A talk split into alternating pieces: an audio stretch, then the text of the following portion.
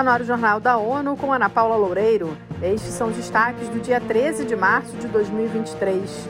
Comissão de inquérito avalia que Síria foi totalmente abandonada após terremoto. Direitos das crianças sob ameaça na Europa e Ásia Central. Afeganistão é o país mais repressivo para mulheres.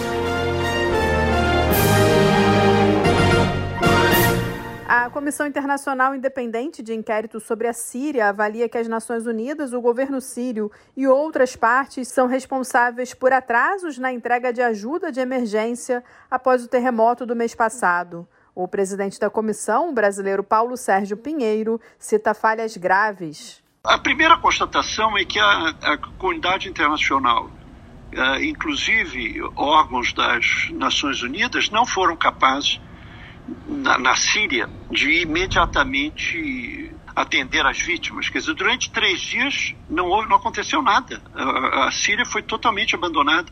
Os esforços foram feitos uh, pra, pela própria uh, população. Depois de sete dias, uh, tendo o governo da Síria autorizado mais duas passagens né, na fronteira, melhorou. Os, os, os caminhões de ajuda passaram a. Mas se perderam dias preciosos. Segundo a comissão, o governo sírio levou uma semana inteira para permitir o acesso à ajuda. Além disso, autoridades sírias e grupos opositores impediram a chegada do apoio às comunidades afetadas.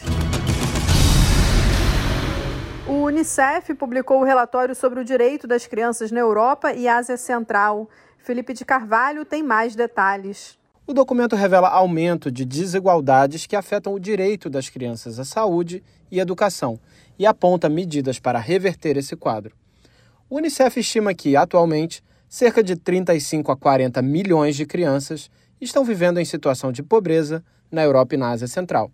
A região também concentra uma das maiores taxas de crianças separadas de suas famílias e alocadas em instituições de cuidado, ou seja, fora de um ambiente familiar. De todos os países analisados, Portugal é o que apresenta o maior percentual de crianças nessa situação. Da ONU News em Nova York, Felipe de Carvalho. De acordo com os dados analisados pelo Unicef, Portugal atingiu a nota 3, o equivalente ao nível baixo-médio no ranking de riscos climáticos para crianças.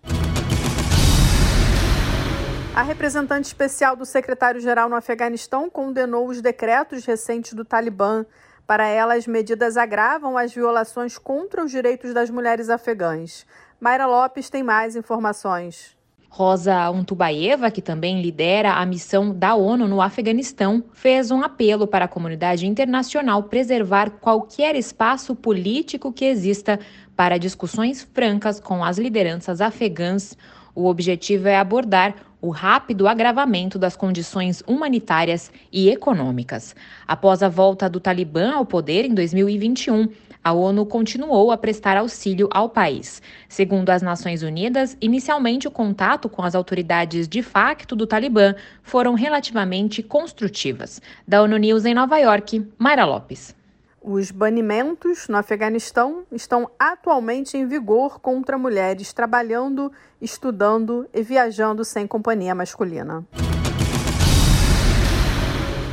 Mais de 5 mil participantes da quinta Conferência das Nações Unidas sobre Países Menos Desenvolvidos debateram respostas inovadoras aos desafios enfrentados pelo grupo de 46 economias. Eleutério Guevani tem mais informações. O representante da ONU em São Tomé e Príncipe, Eric Ovavest, esteve na semana de eventos em Doha, Catar. Ele disse que o envolvimento do setor privado vem crescendo no país lusófono na mira de graduar para a economia de renda média. O chefe da ONU em São Tomé e Príncipe fez as declarações à ONU News durante o encontro que juntou representantes de governos, do setor privado, da sociedade civil, de parlamentares e de jovens. Para o contexto são tomense, Eric Ovavest diz entender que estes grupos devem atuar sempre coordenados e essa parceria deve ser aliada à boa vontade e ao compromisso para prosperar. Da ONU News em Nova York, Eleutério Gavan. O chefe da ONU em São Tomé e Príncipe acredita que os países menos desenvolvidos possam avançar e reduzir a pobreza investindo mais fortemente na economia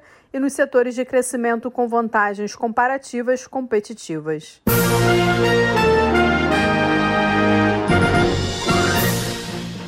Esse foi o Jornal da ONU. Confira mais detalhes sobre essas e outras notícias no site da ONU News Português e nas nossas redes sociais. Siga a gente no Twitter, arroba ONU News.